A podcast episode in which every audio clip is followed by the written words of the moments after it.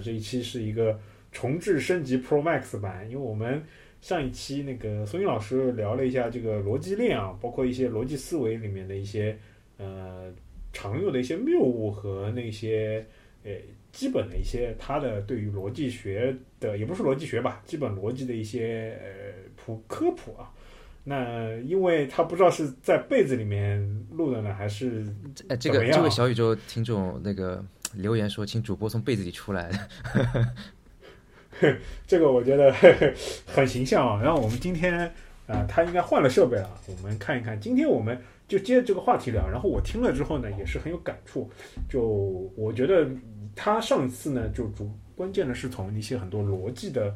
呃，归纳的或者说演绎的方式来跟你讲，我们今天可以更闲聊一些，把他这些理论啊，就是映射到现实生活中和和比如说我们日常交流中的很多现状里面来讲解，或者说来做一个扩充，对吧？就是一个 Pro Max 版。对，呃，首先我想说的是，咱们咱们就要注意，就是说。呃，学了咱们听了咱们这个课，不要和别人什么聊都要用逻辑啊，因为一个大概念，我 我的想法是说，在咱们国内大多数跟别人聊是不能讲逻辑的，我不知道你同不同意我这个观点。我我我觉得我各部分同意吧，因为主要是说，我因为上期我也讲了嘛，就大家如果没听过可以听一下上一期啊，但音质比较抱歉，就说其实中国大部分人他享受的不是说就是讲道理，他享受的是说。就就呃，他被你说，就对方被你给给说服了，反正反正他服了，就是他服了这件事情，然后他服了这件事情呢，不一定能够通过讲道理来实现，所以就是这个角度来讲的话，不一定。我我扩充你，就是不一定通过逻辑逻辑学或者说逻辑链整个，比如说论据啊，或者说什么这种，或者是三段论啊，或者怎么样的方式来解决，而是通过一些诡辩的招数。或者说一些盘外招来达到他要的这个说服的效果。对对，这最简单就爸妈嘛，父母的这个，嗯，就是你跟他讲道理，你 也是没有用的，大概大大多数情况下。对，对你跟父母讲道理呢，他最后会跟你说我是你爸妈，对吧？你什么你想反了我嘛，对吧？呃，对。然后你跟领导辩辩论呢，搞到后面就是我是领导，或者这是上面下达的命令，对吧？然后这是军令状，对吧？类似于这种，然后就。就很喜欢看你一个屈服的，或者是被说服的这么一个状态。而且还有一个点就是说，就大部分人其实还是比较好面子嘛。就是如果说你真的在逻辑上就是严丝合缝的论证了他是错的，你是对的，其实他能够感觉出来，其实他是有一个比较丢脸，就比较尴尬的一个一个状态状态。他其实就会下意识的，就是就很多人下意识不会说接受这一点，他下意识想要回避或者下意识想要就是拒绝这种情况的。所以对，所以对，所以我们第一个论点就是，大家在用逻辑学的时候，一定要千万注意，就是不要什么场合都想要用逻辑学把别人打败或者说说服。呃，基本上的场合，就是你跟别人是处于一种开玩笑或者怎么样的状态时候，你可以想想怎么，或者说你自己真的自己在做一件事情，或者说呃，就需要用一些科学的思维，就偏科学、偏学术，或者说是偏 science 啊。呃，偏理科的方面，你可以多用用。呃，但是咱们也说过，大多数的场合，计算机啊，包括呃人工智能啊，可以帮你解决很多事情，对吧？那其实你现在大多数面对的是，就是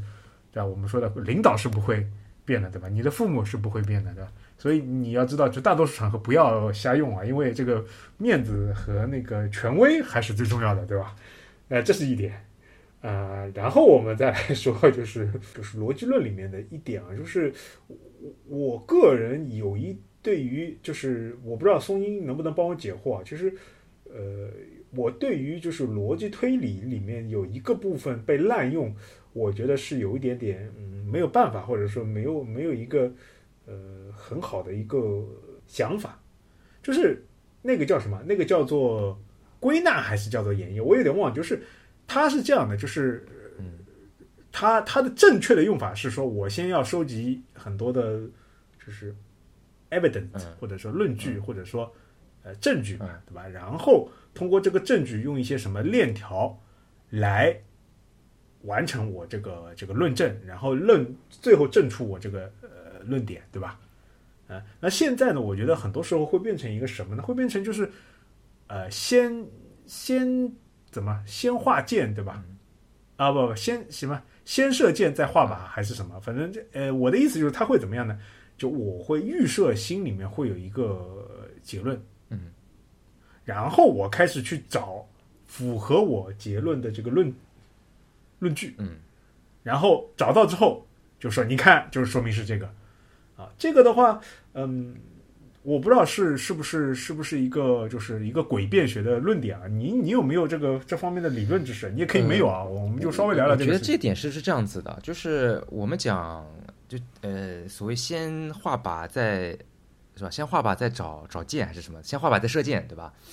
啊，反正意思就是说倒过来，他是他是想把倒过来，就是就我我先先有立场，然后再找再找这个哎，先有立场，我再去找这个太常见了，这个。太太太太常见，这个基本上我跟可以说，你你反正十有八九都是这种例子，对吧？但是就是他这肯定是有所谓偏执，呃，所谓这个 bias 的吧，肯定是有所谓这种呃这种这种误差的，是因为就是你想啊，因为我如果说有一个立场。世界这么大，我要找相关的例子，那太多了，我总归能找到。总能找到的，对，我总能找到。呃，我我可以举个例子啊，就比如说，你其实我们很多那个生活当中啊，包括我们做互联网，很多人是做数据分析的，对吧？大家都听过是 A/B 实验，就是比如先要上一个，比如说要上一个新的功能，对吧？然后比如说我这个网站或者我 PPT 首页要改版，怎么样能够证明你改版是好的，而不是有损于你的一些，比如说。呃，转化率啊，有损于你的一些 GMV 啊这种指标，那一般都是做所谓的 A/B 实验嘛，对吧？那其实这个 A/B 实验，简单来讲就是说，那我分两组人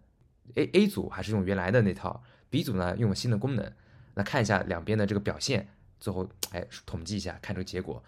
所以呢，其实 A/B 实验它本身也是一个，它也有一个预设的一个所谓的假设，我们统计学叫这个。叫做 non-hypothesis，就是说有一个有一个假设嘛，它假设是说没有差，对吧？它假设它这个假设是说我的改版或者我的新的这个页面的改动是没有影响的，那就是说你的 A 组和 B 组应该效果是一样的，最后的结果。那同时呢，它会有一个所谓的叫做备选假设，叫做 alternative hypothesis。那它这个备选假设就是说那是有影响的，所以它是它其实也是有前提的。对吧？它也是，其实我理解，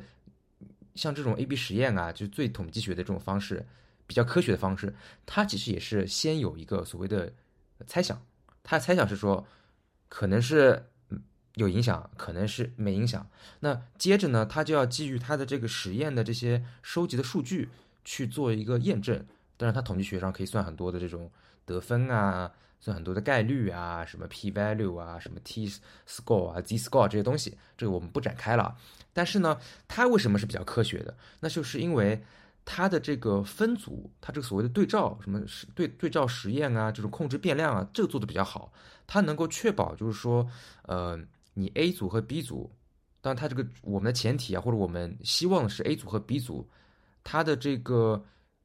呃用户人群都比较相近。都是随机划分的，然后呢，他们唯一的区别就在于说，A 组是用了原来的那个页面，B 组是用了新的页面，这只是他们唯一的区别。那这样它能够保证能够一个很科学的去论证它这个之前做猜想是正确还是不正确，成立还是不成立。那回到我们说这个日常大家滥用的这个情况，那其实如果说正确的做法是对吧？我有一个猜想，我可以认为我可以有一个鲜艳的一个所谓的一个。呃，一个一个靶子没问题，对吧？但是呢，我在收集这个材料时候，我就应该比较客观的、公平的。我我首先我收集大量的材料，就是说，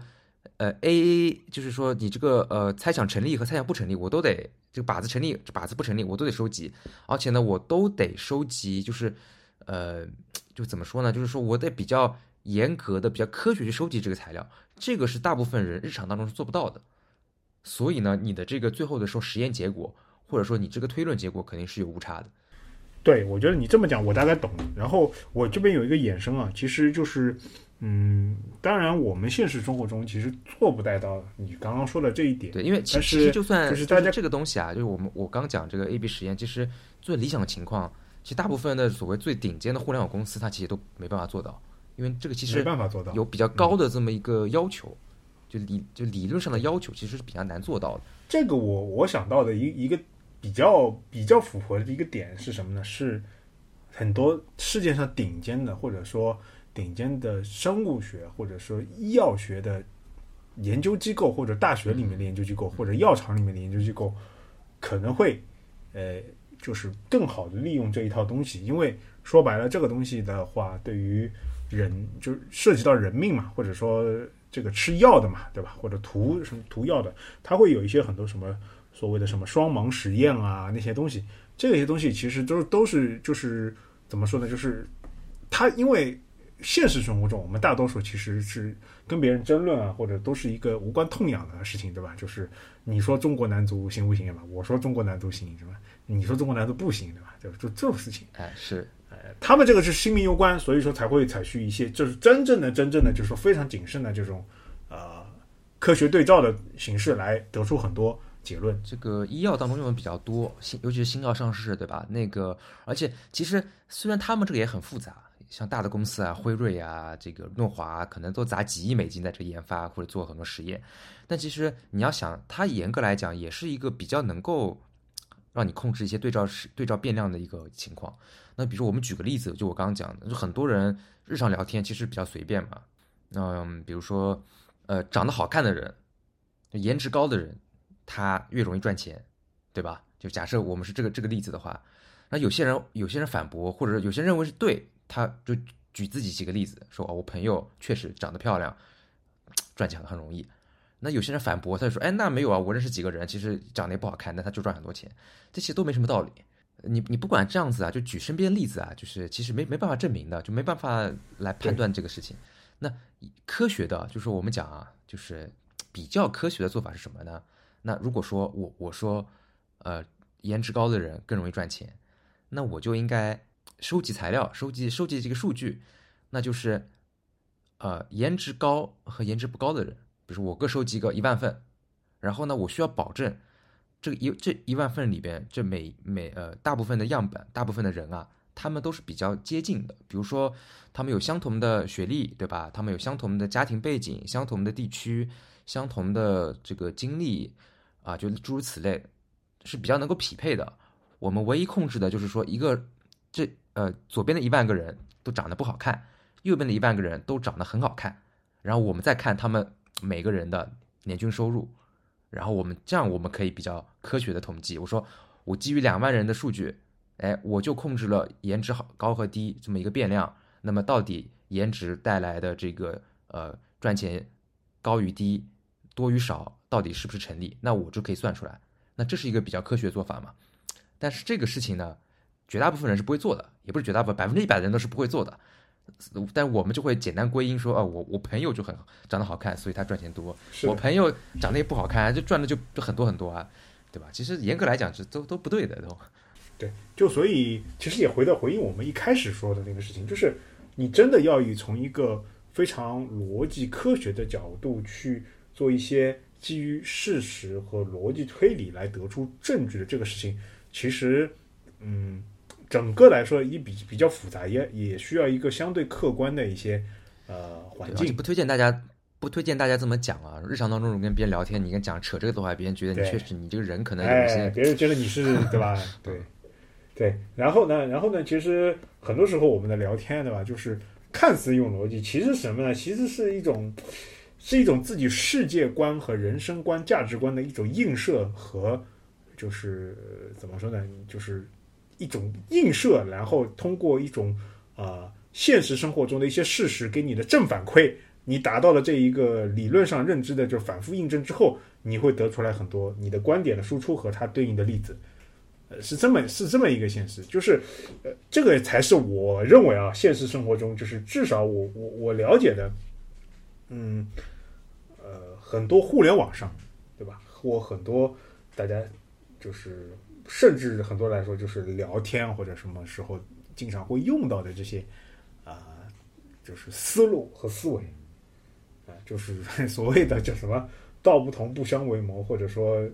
呃，叫是是是什么？你这个你的屁股是歪的，或者是你的屁股是不歪的？你到底站在哪一边的，对吧？这个都都会有，都会有这样的呃情况，嗯，然后呢，就会导致就大家很难很难去去去做一些交流，所以，呃，我我觉得是不是这样？就是说，嗯，我平时跟人聊天，是不是假设说，呃，就我懂了逻辑学和懂了这些东西，其实我的建议啊，我就是想，就是你跟别人聊天的时候。第一个就是说，你看看是什么样的场合，对吧？你是一种比如说非常正规的 social 的场合，和一些呃就是比较庄严的场合，或者说那个的场合，或者然后讲的话的人就地位啊或什么也比较高，对吧？你你你也不要去那个冲撞他，就是你不想去冲撞他的时候，你可以先去摸一摸他的这个，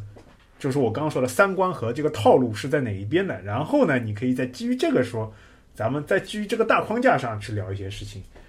呃，然后我觉得这这个就很很容易去去把这个事情推进啊，包括工作当中，我觉得也是。其实我觉得主要也是看嗯性格吧，就是就其实而且是日常当中可能会好一点。你比如说在网上，就是说有时候会观察到嘛，就比如说就 A 和 B 在在在在在互骂，或者说在在吵讨论啊，或者说在吵某件事情，你就发现呢，这个某一方其实他不占理。讲到后面嘛，可能有很多人参与进来，然后呢，这个比如某一方，就就说 A 吧，A 就是实在是说不过了，但是呢，他也就反正也不肯让步，最后就是硬硬。这个一般来说是这样的，就是硬那个，就经常来说是这样的。我给大家举个例子，就是比如说辩论一个话题，你辩如果辩论不下去了，对吧？呃，然后你可以常用的一个套路，对吧？就是 You can you up，就是你一旦说这个人不好，就说那他肯定说那你行，那你上，对吧？然后说什么？那那你肯定很那个，对吧？哎，这个东西我觉得就你说到这个之后，你就知道，你心里面你一旦一旦你跟别人争论一个话题，对吧？一旦看别人别人跟你说这个东西，你就知道啊，你就要 stop 这个你跟别人争论的这个事情了，因为呃，辩论到这个时候，就是他已经开始用诡辩术了。啊，对，就是 you can you up 的这种事情，就是你行你上这个事情，绝对不是和就是平时大家讨论一个话题的这个是这个初衷就不一样。就就很明显的，对吧？就是是，如果按照这个逻辑，就是我，比如说是干，比如说开发工程师的，对吧？那我就对于非开发软件开发或者其他的任何一个专业的事情，或者我做不好的事情，我就不能有任何发言权，对吧？那那那这个肯定是不对的，对吧？就只能捧，只能叫好捧，就是什么拍手，对吧？这个，呃，我觉得就是不是特别嗯大家能接受的这个事情啊。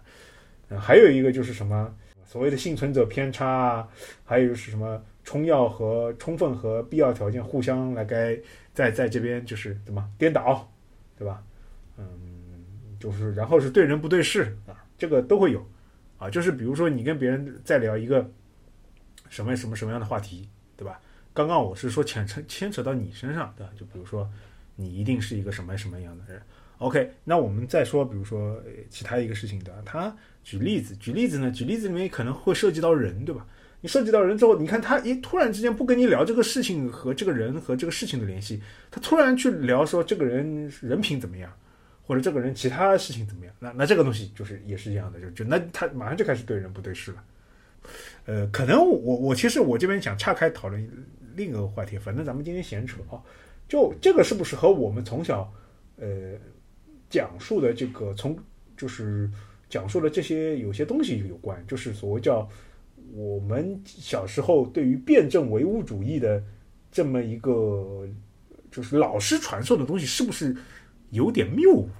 我我一直在想，这不是辩证唯物主义谬误啊！这边这边咱们澄清一下，不是辩证唯物主义这个论点谬误，而是说，嗯呃，首先我们就没有在哲学，就是我们小时候就没有哲学课，对吧？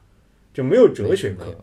我们是和思想政治课或者说类似这样的课放在一起的。那这个时候老我我的理解是，老师讲那个辩证唯物主义的时候，是不是？我现在回想起来，后来看很多书啊，就感觉他讲的辩证唯物主义和我可能现在理解的辩证唯物主义不大一样。就很多时候他们会把辩证唯物主义变成以前像老庄那种哲学式的那种，就是说非就是黑白皆可的这种玄妙主义，就是你说的那种玄妙主义结合起来。对。我我觉得啊，就是因为辩证主义，其实你说我们讲的这个马克思这个，其实肯定是从什么黑格尔啊，这个德国的那那些那一趴来的嘛。他肯定你说他和我们现在大部分，比如说课以前学校里面、中学里面教的这个，我估计那大概率不是一码事吧？应该不是一码事，对吧？因为你看，因为我我上期节目也讲了嘛，就中国人其实就很他天然就很辩证。你想我们，你想我们，我们从小接受的那个呃儒家教育，对吧？是中庸，叫我们不知道从小接受儒家就就我们的传统思想里面有儒家，对吧？中庸是。然后道家思想讲究什么？阴阳平衡，然后就是阴阳互相转化，对吧？转化啊，然后还有一些哲呃，然后还有一些那个佛学佛学的思想，佛学的思想讲究什么？讲究六道轮回，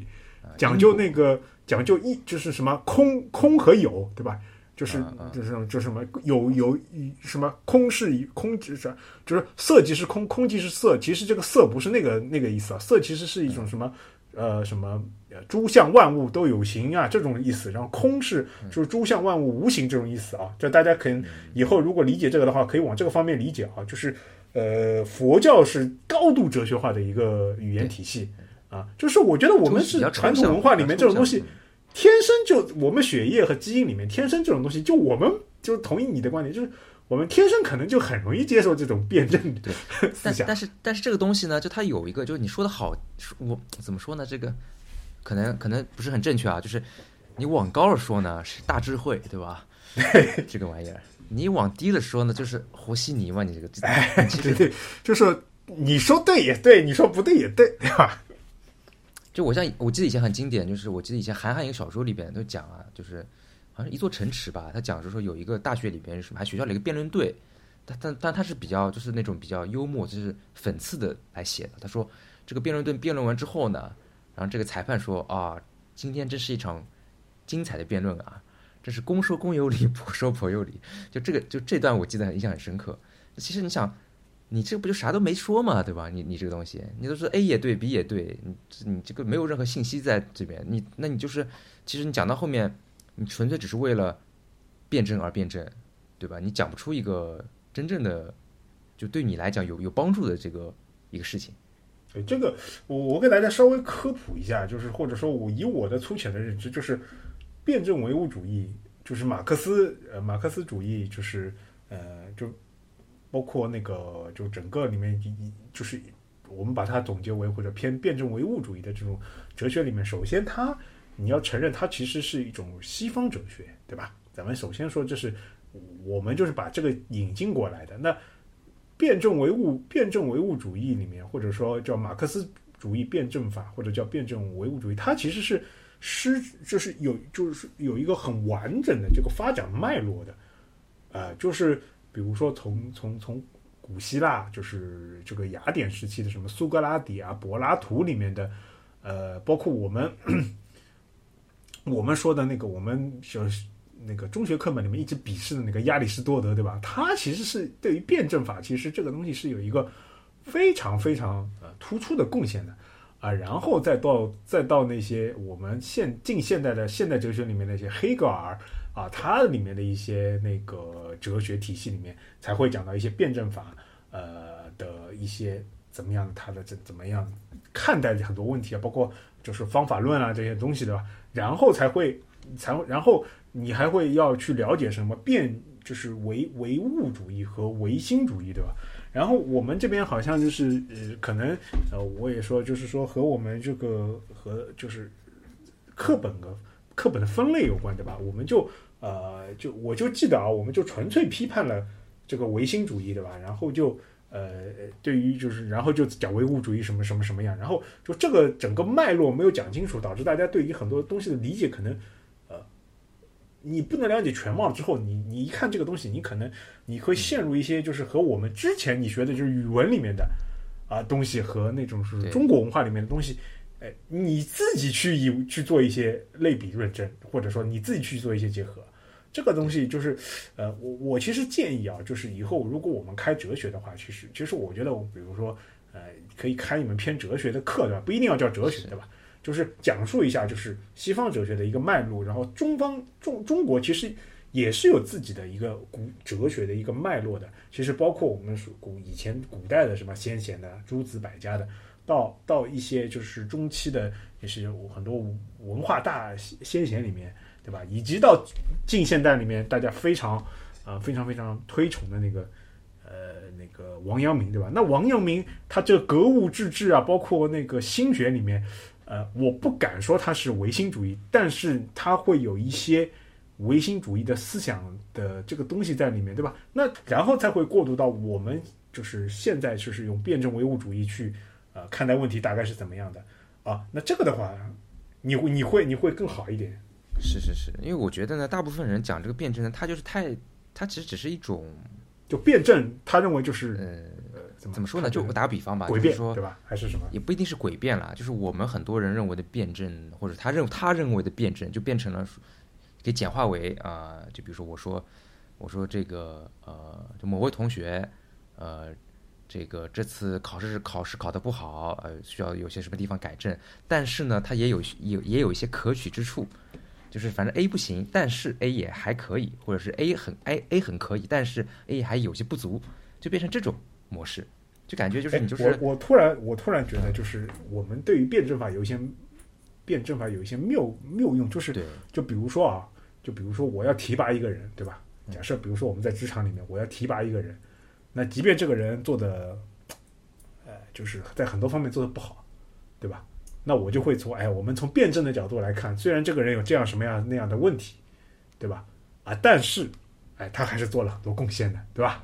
啊，呃我一般来说，在我们辩证的看，对吧？他还是怎么怎么怎么怎么地啊。然后假设说这个人，我就是这个人不是我我我的人，对吧？大家理解啊？就是如果在在公司里面，这个人不是我的人，那这个人即便做出了非常大的贡献但是我如果在评评晋升或者评优的时候，我不想提拔这个人，那我怎么看呢？就这个人虽然哎这个非常好，我我我我怎么怎么怎么啊，但是呢，对吧？但是人嘛总有两面的，对吧？我们辩证的看。他这个在某些方面还是可以值得改进的嘛。从从这个东西来说，还没有达到我们认为他可以期许的高度，对吧？然后就巴拉巴拉巴拉巴拉巴拉巴拉，是，就是我觉得这个这个这个辩证呢，最后变成但是了，就是就是就很简单一个但是放在句子里边，是的，就变成很多大部分人所所认认为的一个就是辩证一个东西。对，就是一体两面啊，或者这种东西啊，就是我觉得很有很有很有就是必要的，就是开开一门偏哲学脉络，你不一定要知道哲学啊，把哲学脉络讲清楚，然后把一些例子啊，把一些东西给我们给大家讲清楚之后啊，我们对于现在咱们嗯，就是就是马克主马克思主义辩证唯物学看很多问题的观点，你会呃，你会对于你工作当中啊啊、会有更好的一个效果，以及呃，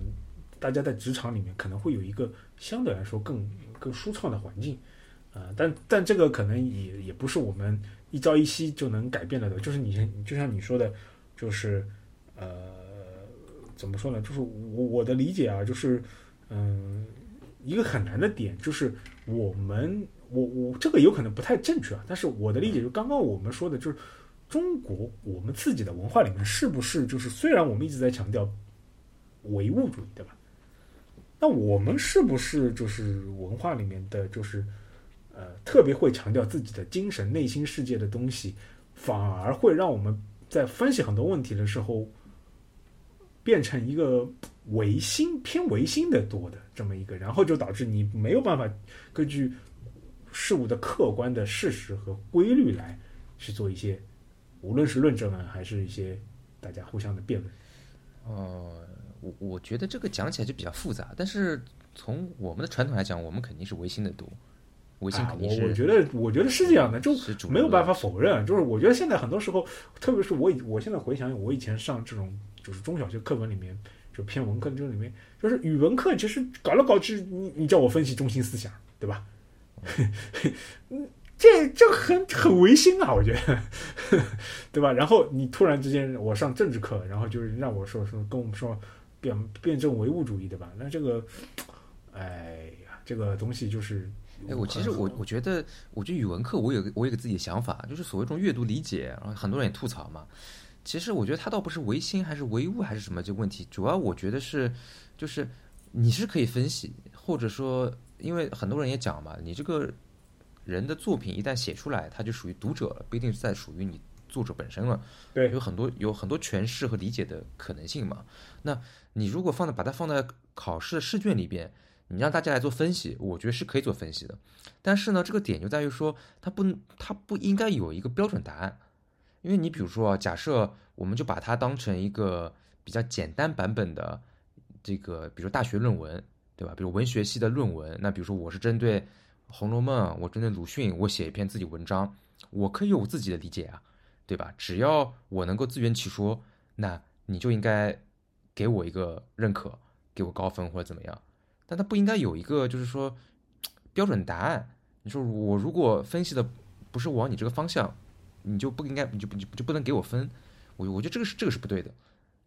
我觉得阅读理解没错，但是标准答案是不行。阅卷呢就应该说，如果说有两个人，他们都对于你这一篇文章做出了截然不同的评价，但是如果这两两两个人都论证的非常精彩，都可以自圆其说，那这两个都应该给满分。我是这么想哎。那这里其实是不是我听了你上期的节目，我的一个反馈啊，就是，呃，也和你这个讲的有关，就是，嗯，你刚刚也说到了，其实说白了，我们在互联网上，或者说我们在很多现实生活中，你享受的，或者说你你 enjoy 的部分是，你说服了别人，或者你通过某种办法，在语言上或者怎么样把别人击倒，嗯，对吧？这样的一个心理或者状态。但是其实有没有想过，就是真正的我们在现实生活中，其实更好的一种状精神状态，其实是容忍别人和你的意见不同，但是大家即便对于不同的意见，可以呃共同欣赏某个事情，或者共同推进某个事情的前进，是不是这样？就是你刚刚说的，就是假设说啊，我就接着你刚刚说的那个《红楼梦》的例子，其实是一个很非常非常典型的例子。就是大家知不知道，就是从《红楼梦》这本书啊，最早叫《石头记》，呃，诞生开始，对吧？他其实就是对于这本书的解读是经过了很多版本的。就一开始，呃，那个我记得谁啊，把它抄录到那个呃那个《四库全书》里面的时候，我记得谁说了一句话：“此明珠家事耳。”啊，他就他把他认为是什么呢？就是里面描写的是很贵族的事情嘛，就是啊，就是曹雪芹家的这些什么荣国府、宁国府啊，很多一些派头的事情。他觉得，哎，这就很像那个那个咱们朝那个前前几任那个应该是那个明珠对吧？那个就是康熙的宠臣对吧？那个时候他们家家世对吧？包括明珠还有一个著名的儿子叫纳兰性德对吧？就就文学性很高啊。然后呢，渐渐的才会后来又会。呃，解读为就是那个叫什么反清复明的这么一个小说，对吧？后来，呃，现在后来很多大多数的观点，对吧？比如说更多很多佐证，对吧？认为是可能是曹雪芹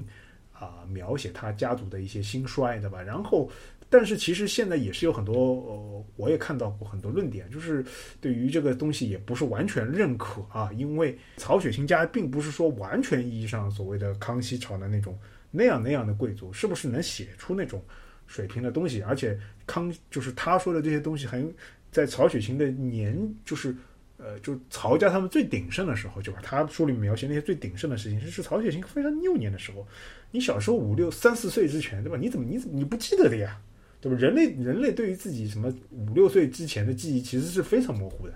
对，而且哎，很多人认为这个作者就不是曹雪芹。哎，对，当然还有很多人认为曹雪芹就不是他的那个啊、呃、小说的作者。其实啊、呃，还有里面包括就是，比如大家如果可以去看，比如说胡适啊，胡适先生他对于啊《红楼梦》的很多观点和那个之前就是就后来什么什么周汝昌啊他们这些人的观点其实是不同的。就是如果说你一一定要咱们就是说对于很多现象就阅读理解啊或者看法一定要维持一样，那你就就很难会有后面比如说、呃、反复迭代或者说有新的发现或者对于很多人有一个新的认知。我我我觉得是这样，就是很多时候咱们是不是就是要抛开，就是说无论是用逻辑还是什么样，就是很多时候既然哦，既然就是你没有办法说服别人，我觉得呃容忍别人和你的不同的意见，或者坦然接受和别人和你不同的意见，我觉得反而是一件难能可贵的事情。对，确实，因为我是觉得呢，就是说，你比如说，嗯，呃，因为种种肯定有很多，这个世界上有很多误差，也有很多不同的一些因素，导致就是说每个人的想法肯定是会不一样，不可能完全一样。那么只要你没有瞎讲，就你不要不是说乱讲，就是完全就是我啊，我说太阳明天从西边出来啊，就是不不是不是乱讲啊，不是瞎说。其实只要你能够就是说自己有自己的推理啊，有能够有自己的这一套思考框架，我觉得都都是可以和都是合理的。就是但是呢，现在是很多人其实是一种唯结果论吧，我认为就是说他也不看这个过程，他就是觉得这个结果他是他所不能接受的，就是最后的这一句话。不管怎么推导出来，就是最后这个结论，他觉得不能接受，那他就一定不能认可，而且他也一点都不退让。我觉得是这种，其实确实会让自己比较怎么说呢？用现在比较火的词，就是这个信息茧房嘛，你就会越来越，就是怎么说呢？你就越来越在自己的这个比较小的空间里边啊，而且之后可能你也没办法去接触，或者是。包容一些和你意见有偏差的一些一些别的一些 idea 啊，我我引出我我接着你这个观点来说，就是首先信息茧房在现在现在的我们的这个接触的社会里面，我我有点悲观啊，就我觉得就是是难以避免的，嗯，啊，就是嗯很难就是来避免就是所谓的信息茧房的这么一个。无论是产生啊，还是它的一个呃形成，因为就是你用的各种 A P P 啊，或者各种各样的啊这种东西啊，其实它都是一个偏呃信息茧房的这么一个呃产品。然后呢，呃，就是人的情绪里面基本上都是这，就是我我相信我喜欢这个东西，对吧？然后我我的他会有强烈的心理暗示，然后看到各样各种各样的东西，就会来符合你心里面这个暗示。嗯，所以会导致很多东西就是没有办法来，嗯，很好的、很好的来，呃，怎么说？很好的来来推进，或者说大家对某的东西来达成一个认知。我这边其实，嗯，举一个我最近的感触啊，最近前一段时间不是那个啊，咱们亚运会刚刚结束嘛，对吧？嗯，就是我这个人呢，其实比较喜欢竞技体育的一个点，就是呃，竞技体育它。呃，它一个比较比较好看的一个点，或者说一个比较爽的一个点，就是什么呢？它就是你不要给我讲呃各种各样的事情吧，就最后咱们就是以相同的规则啊来竞技，然后基本上就都会有一个胜负的，对吧？就呃这就是所谓的竞技体育的这个魅力。就现实生活中，呃，大家经常会碰到很多事情，就是比如说呃。特别是在大公司里面，对吧？会碰到什么一个公司的项目失败了，对吧？但是从来也没有看到过领导承认失败，或者说他就哎不说了，对吧？咱们就做下一个项目去，啊，经常会有，或者说很多时候明明是对吧？明明是 A 赢了，他会对吧？瞎说是 B B 赢了，对吧？啊，竞技体育它就会没有这种东西，就是比如说我们国足踢不过韩国队，对吧？那就是踢不过韩国队，你就被别人打了进了几个球啊，就这个是。竞技体育就是它这种铁一般的事实的这样的魅力，啊，同时呢，就是它会于对于很多信息茧房，或者说很对于为很多东西啊，就是一些推论会进进行一个比较嗯好的一个反馈博，或者说比较好的一个就是让人清醒的这么一个呃状态啊。举一个例子，就是比如说咱们说，比如说我我觉得一个很奇怪的现象就是，嗯。呃，也和竞技体育有关，就是我们经常会说，比如说怎么怎么怎么怎么怎么怎么，呃，赢了之后，对吧？然后这个呃，运动员采访就说啊，我们经常我会看到，我们上抱抱以拼不拼拼搏的心态，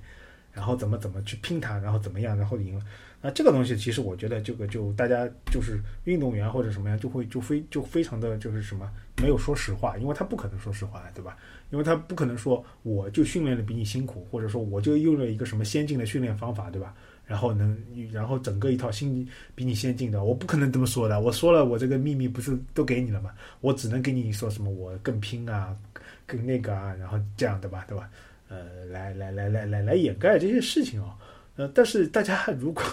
仔细去想一想，对吧？呃，就会知道这个东西，如果说竞技体育是那么唯心的话，就是。咱们国足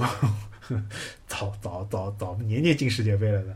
啊，我们跟我们跟比如说韩国、日本比，那肯定不就主肯定不是我们说怎么拼搏精神什么，我们拼搏精神肯定比别人强，对吧？或者说不亚于别人，那为什么踢不过呢？这还是技术战术，对吧？所以这是竞技体育的魅力，它会能够很很客观的体现很多东西的一个呃差呃差异，或者说一个胜败啊。但是现实生活中比较让人那个呃那呃那个不爽或者让人比较无奈的情况，就是你很多事情别人不承认输或者不承认赢，对吧？那他只能通过一些语言啊，或者说一些什么诡辩啊，来给你搞这个事情。但但但其实竞技体育是，哎，但说实话，竞技体育其实是这个争论互联网争论比较多的一个点，就太多了。比如说欧冠、NBA 就各种吵嘛。对这个对这个其实你不觉得？对你不觉得其实对这个，这就是我觉得就是嗯、就是我其实哎，正好我们就可以展开讲一讲，就是竞技体育的一个魅力，就是在于呃，大家就是现实生活中很多人对于很多 topic，它其实是有一个争论的嘛，但是一个争论的点或者说一个争论的核心的一个问题是什么？它很多时候是没有对错的。就比如说啊，就是除了竞技体育，还有一块就是娱乐圈，对吧？娱乐圈争吵也很多，对吧？但是娱乐圈的问题是你很难证明 A 比 B 红，或者很难证明 B 比 A 红，对吧？那竞技体育的它的魅力就魅力在于，就是你可以用我们刚刚说的各种各样非科学的诡辩或者我逻辑学的东西来推导你的结论，但是最终大家碰一碰，那个结果是你是没有办法改变的，就是但是我我我想插一个，就是我想到一个，就你讲到这个，我想到一个很经典的帖子，就大概是挺多年前的，就是在那个虎扑，当那个时候有那个足球版嘛，然后那时候还有那个百度贴吧的各种足球贴吧，我记得有一个人就是他是那个，他叫做克，原来那个德国队的前锋啊，就足球啊，德国国家队前锋叫克洛泽嘛，克洛泽世世界杯头球很牛的那个，哎，就世界杯历史最佳射手，就是他进球最多的是克洛泽对嘛，，啊是的。因为他参加多，对吧？参加好几届，四届还是五四届吧？零二年到反正就然后对，然后那有几届有几届是德国队打云南队，然后他头球什么、呃什么强前门前抢点进了好多个，对吧？对，然后呢，那个帖子很经典，那一系列帖子很经典，就是那个人好像那个叫什么天霸，他 ID 叫天霸射手还是什么闪电专专家？就这个人，他就是所谓的很有名的叫 K 吹啊，因为后来克洛泽就大家给他一个称号叫 K 神，因为他就是一方面确实因为他越踢越好了嘛，最后确实也拿了这个世界杯历史最佳射手，对吧？进球最多是他，嗯，不管说他是出场，你不要说是因为他那个参加的多，又德国队实力比较强，打的比赛多，他自然进的多。但不管怎么样，他是最佳的射手嘛。然后那个人呢，他就是有一套论证方法，其实我觉得和我上期讲的那个所谓的那个叫做什么呃，有有一个有一个妙论也是比较有有关联的。他就是说，他论证了这个克洛泽是历史最佳。他怎么论证的呢？就比如说知，道这个事情，你说哎哎，就比如说，比如说很经典的，就是说，呃，他有一个点，就是说，啊、他首先他他说世界杯是最重要的这个赛事，世界杯检验真正天皇巨星的这个唯一的赛场，世界杯，对吧？这是他自己定义的一个。那这按照他这个逻辑，那其他这些什么什么 C 罗啊，呃，什么那时候梅西还没夺冠嘛，对吧？那那梅西啊，都都那都不行。而且呢，那时候好像比如说有一届，你看他这个呃德国队打阿根廷，好像还是德国队打英英格兰，都是大胜啊，就是四四比几啊，这种进了四个球。是的，应该好像有进两个球有这个事情。对，哎，那说克洛泽就说最重要的一对一单挑，克洛泽完胜梅西，对吧？完胜英格兰的什么努尼这些东西，这些球星，哎，他就通过这样的这种类比的论证啊，就最后论论证出来，哎，克洛泽 K 神就是就历史历史第一球星了。那他有套这他有他有一套自己的 这么一套逻辑，那按照他这个逻辑说法呢，好像好像也是这么回事儿。但那个帖子就很有娱乐性嘛，就大家觉得挺有意思的。然后就也很也很传奇。那我但是我我觉得呢，其实竞技体育里边的这个，不管是足球还是篮球，还是别的一些什么项目，就很容易会出现这种情况，就大家一直会比所谓战斗力嘛，这是大家最就还有这个历史地位，尤其是 NBA 啊这些，就是这个是最最最最最有争议或者说热度最高、流量最高的一类一类帖子。有些是比如说比如说乔丹和詹姆斯，你没办法对比啊，因为不在一个时代，对吧？那有些情况下，像刚刚 K 神克洛泽这种例子，他可能在一个时代，但也有种办法，诡辩的方办法，或者一些别的一些一些逻辑的一些呃武器吧，打个引号武器吧，可以可以让得出一些特别匪夷所思，但是你感觉好像又比较正确的一些结论。这个的话，我觉得，嗯，你提供的这个观点呢，突然让我想到，就是就是，嗯、让我有很多联想。但正但是突然之间，我还没有想到一个，比如说很好的、很很好的一个逻辑框架，或者很好的一个解释框架来解释说，呃，你说的这个事情。那但是确实就是，呃，评价 NBA 球，特别是 NBA 球员，他的历历史地位，对吧？历史地位的这个事情确实是非常火啊，以至于我们某个草根评论员就是靠这个呃草根逆袭成为现在非常当红的那个一个体育主播，对吧？嗯，包括他对于就是就他对于就是比如说对吧，凯文杜兰特这个什么就是说老一点五啊，有一些就是。是他的那个立论的一个框架，对吧？然后就反正就怎么样证明，就是他就是一个老一点五，嗯，他不行，对吧？然后这个打球哎，反正反正反正就是历史地位不行，然后就就大家听得很有趣啊，然后就达达到一个很好的娱乐效果。所以，嗯，我反正我个人的观点就是就是就是，首先一经济体它它让人爽的地方就是，无论你怎么弄，对吧？它它最后总总要有一个胜负，对吧？然后呢，但是你说的这个历史地位的这个事情呢，我还没有想好。这个是不是人类对于什么战力啊，或者什么评价体系啊，就会有一种呃莫名的痴迷的追求啊、这个也也是一个很很奇怪的事情，就是是不是就是啊、就是你你说的这个是我们中国人有一种排行榜文化，呃，或者说或者说国外也有，或者人类就会有，因为你像福布斯也有排行榜，对吧？那我们中国还除了除了除了体育，还有特别喜欢喜欢讨论的就是什么。什么什么三国武将对吧？武力值排行榜，呃，你说吕布哎，对对对，你说武那个那个吕布最牛逼，然后还有一个很有名，就是百度贴吧一直在会讨论这个狮子和老虎谁更强，就讨论大概得有小二十年了，可能。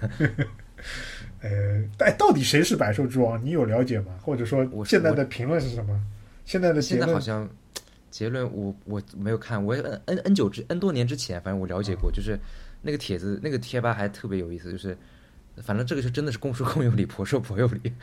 因为你像其实它有很多也很多逻辑缺陷嘛，就比如说很多人发帖子发一个视频啊，这个视频里边一个老虎打败了好几条狮子，好老虎是最牛逼，那别人又可以发一个视频，那狮子这次把老虎给干掉了，那就是这个东西没办法讲，完全没办法说。就也是因为也没办法说服另外一方，所以就一直这样持续下去。嗯我我觉得有，我觉得这个的话，嗯、我们是我让我们想一想啊，我们什么时候出一期，就是大家是不是很痴迷于这种排行啊，或者说说说说说这种，或者说什么战力啊，什么这种就排行的文化，就是呃人人性是不是对这个东西有一种什么诉求，或者说有一种就喜欢讨论这个东西？对，因为其实竞技体育，呃。这个其实我觉得是和竞技体育体育相关的，就是什么呢？就是呃，人人的，比如说他对于这种什么，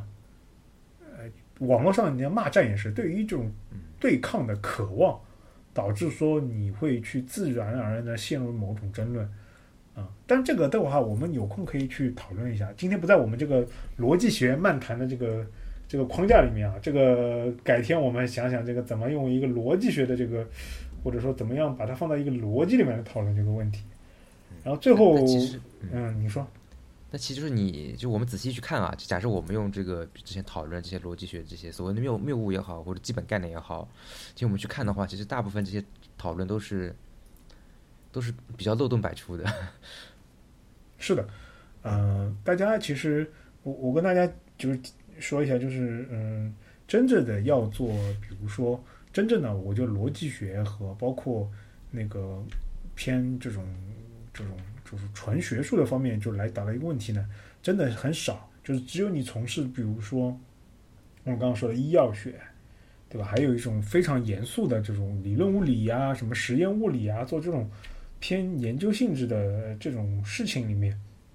啊，你会更多的是接触到这个领域。平常现实生活中呢，不要把很多别人跟你讲道理的事情，你认为是一个逻辑上的一个事情，对吧？基本上都是属于这种逻辑学里面的呃谬误，就是索引老师讲的那些逻辑错误之叉叉叉这些事情里面的啊。所以 其实真的你要去做一个嗯非常非常我们叫做就是符合逻辑学的这个东西，其实一很难，二也很复杂，就是呃。大家如果有兴趣的话，可以去读读那个叫什么，那个什么博弈论啊那些东西，对吧？那个东西就牛逼，就牛逼在它这个一个是把逻辑学的很多东西放进来，然后再把一些什么策略啊、数学啊，再把好像还他还我不知道，他好像是还有一些人的心理啊这些东西啊，就这个东西放进来啊，这个是是这个说白了，这种东西其实是一个很玄妙的一个东西啊。平时呢，嗯。更多的，我希望大家把这个跟别人争论的时候呢，就当做自己是一个发泄或者说消遣自己这个竞争对抗性的这么一个管道啊，不要不要不要跟往别人网上吵的来，对吧？这今天饭吃不下去。就我我发现真的有人这样的，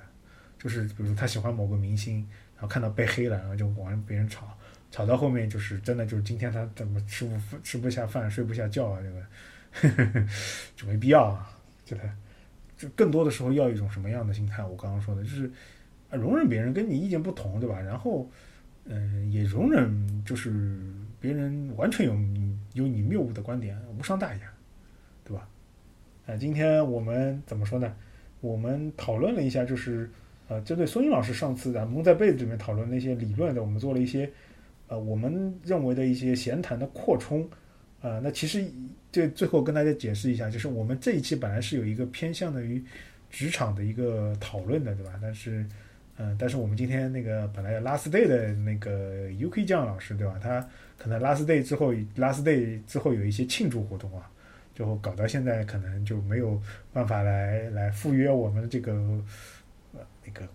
会谈，对吧？那么，所以我们。临时的，就是根据，特别是孙颖老师上次聊的那很多东西啊，我感同身受。然后我们说，哎，接着这个聊了一下，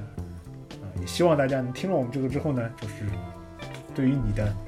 呃心理会有一个更以后会有一个更好的健康的那个发展或者途径，这个东西算是给大家一期心理按摩的节目。那今天要不就咱们就聊到这边，下期跟大家聊聊，比如说什么 last day 啊这些话题。好的。那这样，先跟大家说拜拜，拜拜，拜拜。